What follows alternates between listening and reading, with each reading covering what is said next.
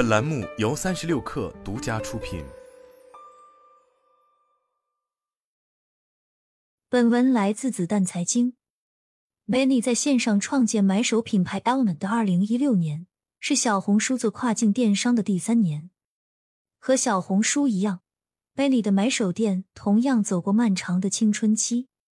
早年间，很多海外品牌在国内没有公司，无法线上销售，只能依托买手店进入中国市场。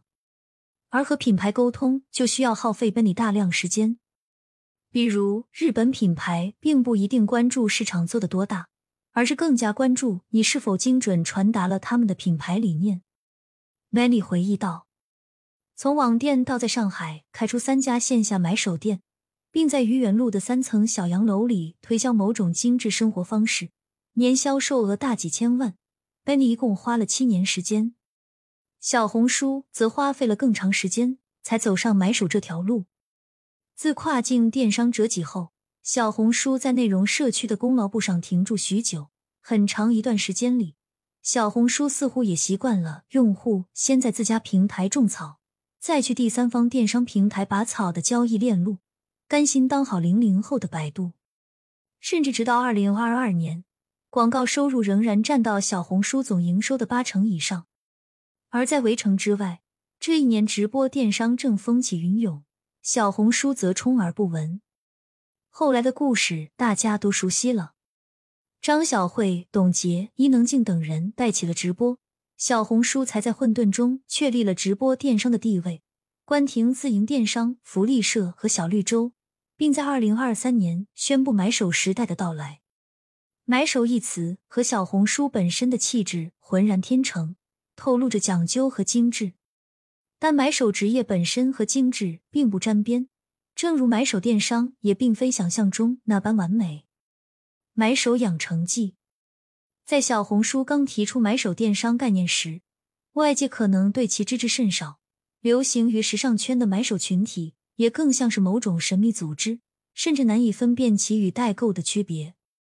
事实上，买手概念兴起于欧洲，他们根据客户需求搜罗各种品牌，同时预测时尚趋势，平衡产品价格，负责相关产品的采买和销售。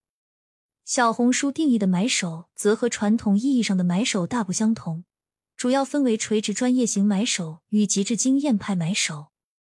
前者有其权威或专长，比如设计师做家居，品牌主理人做时尚买手；后者则有大量的购买经验或者使用经验，针对特定人群有其影响力。比如母婴买手清楚宝宝应该去买什么样的绘本，用什么样的婴幼儿产品；梨形身材买手知道如何在穿搭上扬长避短。简言之，小红书买手是链接品牌和目标用户的中介。在小红书看来，买手并不等同于常见的带货博主。与真正的品牌买手相比，带货博主似乎缺少在设计、生产、技术、品控、物流等产业链各环节的发言权。一部分小红书买手通过和品牌的双向选择，在直播间或笔记中带货，只需要选品，不用进货，再通过博主自己的影响力卖货，最后卖掉多少和品牌分成就可以了。Many 对界面新闻、子弹财经表示，成为小红书买手的门槛也并不高，只需满足实名认证，年满十八岁，粉丝数量大于或等于一千即可开通买手合作。卖货型买手自己有产品，可以帮助供应商代销，在小红书店铺上架产品后，通过发布笔记种草产品，带动店铺销量。另一种带货型买手没有产品。可以在小红书商品合作中心进行选品，免费拿样，并通过分享使用心得，通过直播选品和笔记选品，在直播间或是笔记中挂商品链接进行带货。买手可以在选品中心自由选择商品，筛选后平台会显示售价和佣金，只要用户通过购买链接完成销售即可获得佣金。在小红书买手选品中心。可以看到时尚、美食、家居、美妆等品类，其中不乏平价商品。但这也正是小红书买手选品时的尴尬之处。传统直播带货的核心是价格优势，通过带货主播的影响力向后端供应链施压，将价格打下来，因此传统带货直播间选品以标品为主。小红书的买手模式更适合高利润产品。一位小红书新人买手对界面新闻子弹财经表示，在小红书大力推广的明星以及网红买手直播间来看，也多以高单价的非标商品为主，而非刚需标品。但如此一来，小红书买手和传统带货主播的边界也变得模糊。对没有货源的买手来说，面对同样的选品中心，大家几乎是站在同一条起跑线上，最后比的恐怕还是流量。这也意味着对新人买手来说，出单赚取佣金并不容易。对平台而言，通过博主和商家赚取佣金本就是传统电商的盈利模式，但前提是小红书的电商规模已经足够大。张小慧难再造。目前，小红书已经生长出一些超级买手。初代名媛张小慧首秀就直接打开了小红书直播带货的大门，直播六小时，总观看人数近百万，销售额突破五千万。时隔五个多月后的第二次直播再创新高，直播间销售额直接破亿。张小慧的直播间不乏中高端甚至高单价的奢侈单品。其粉丝也大多是二十五至四十四岁追求精致生活的女性用户，和小红书的目标用户重合率极高。另外两位明星买手直播主打一个如沐春风，董洁擅长直播销售额一度过千万，伊能静首场直播带货 GMV 则突破五千万。事实上，小红书走过的路，淘宝和抖音也走过。淘宝捧出超头主播李佳琦。抖音先挖角罗永浩，后扶持东方甄选。无论是内容电商还是传统电商，在某一段时间里，他们都需要一个标杆，以证明其直播带货的实力。在买手电商还在打地基的阶段，小红书自然也需要自己的李佳琦。一方面，相比其他平台，小红书买手的销售体量仍然是小巫见大巫。以淘宝为例，二零二三年双十一期间。淘宝共八十九个破亿直播间，其中达人直播间有二十五个。另一方面，张小慧等超级买手并非从小红书中成长起来的原生态买手，而是本身就有网红明星标签，自带流量，这也和其他平台的超头主播存在根本区别。更重要的是，小红书需要超级买手，但这可能和其流量分发机制背道而驰。小红书对流量的分发相对平权，而非抖音那样漏斗状的层层筛选。即便是素人笔记，也有爆火的机会。一个佐证是，新品牌在小红书做品牌投放时，腰尾部的内容传播效果并不差。从内容产出的角度看，小红书零粉可开播，五千粉即可开通品牌合作，也将获得大流量的门槛进一步降低。传统直播电商讲求低价、效率高，有流量加持，可以迅速将 GMB 扩大。而小红书直播间里的慢节奏，从流量方面看是去中心化的，很难在短时间内实现 GMB 的爆发。加上小红书买手直播次数少，且需要粉丝预约直播，相比随时都能看到直播的平台，较低的频率也降低了粉丝观看直播的粘性。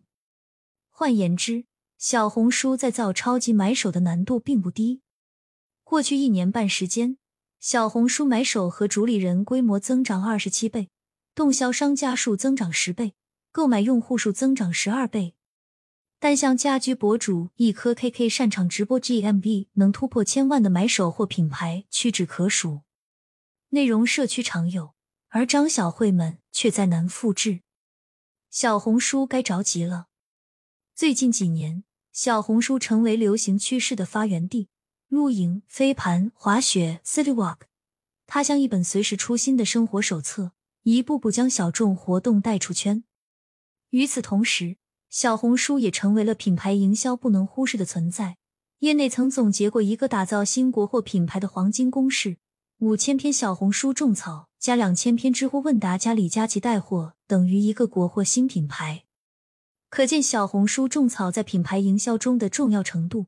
种草业务也直接关系到小红书商业化生态的建设，而如何在社区内容和商业内容之间寻求平衡，也是小红书曾经的难题。小红书上不乏成功的品牌种草案例，例如完美日记和珀莱雅，但最终拔草交易仍然流向了电商平台。小红书 COO 柯南也曾表示，在小红书，每天有将近三百万条求链接、求购买的相关内容在评论区发布，每天日活用户里有求购意图的用户数有近四千万人。在相当长一段时间里，电商拔草对于小红书来说。不是不想做，而是做不了。内容社区里极高的互动率和用户粘性，也让小红书沉浸在卖流量的舒适区中。而电商基因不足，也导致小红书一度出现一个奇怪现象：不少小商家或个人开始在小红书运营店铺或商品，直接从一六八八或其他货源网站一件代发，并从货源处赚取差价或佣金。二零二三年八月。小红书曾针对平台无货源代拍行为进行治理，在未取得授权情况下，将第三方平台货源信息搬运到小红书店铺，待小红书用户下单后，商家再到货源平台下单，直接向用户发货。类似行为在小红书平台将被打击。无货源一直是小红书的软肋。从某种程度上来说，在买手电商的语境下。一部分买手的经营本质仍然类似于无货源，通过选品链接品牌和消费者，并不需要承担履约和售后。买手没有实际看到过产品，小红书选品中心只接触过品牌方的宣传介绍，就把产品带到直播间，存在风险，甚至会出现产品质量参差不齐的情况。一位资深买手对界面新闻子弹财经表示。小红书可能更适合一些小规模的买手店或品牌，预算有限，主要依赖线上销售。事实上，小红书大力发展买手，最重要的目的还是吸引品牌和商家，从而实现买手直播到店铺自播销售的闭环。这也意味着小红书的商业化步伐开始加快了。二零二三年八月，小红书调整组织架构。将电商和直播业务整合成新的交易部，与社区商业平行，发力直播带货，并且宣告买手时代来了。随着董洁、张小慧等买手相继出圈，双十一也成为小红书的新战场。事实上，小红书必须要加速了。小红书上一次融资还停留在二零二一年十一月，二零二二年底，据金融时报消息。小红书的估值从两百亿美元降到一百亿至一百六十亿美元。二零二三年十二月底，小红书在传赴港上市消息虚晃一枪。当前，国内的直播电商已是刺刀见红，小红书却才刚刚摸到门道，更别谈今年以低价抢用户成为一众电商平台的核心策略，行业竞争呈现白热化趋势。而小红书的高单价非标品能否撑起快发展与高估值？消费者及投资人会给出答案。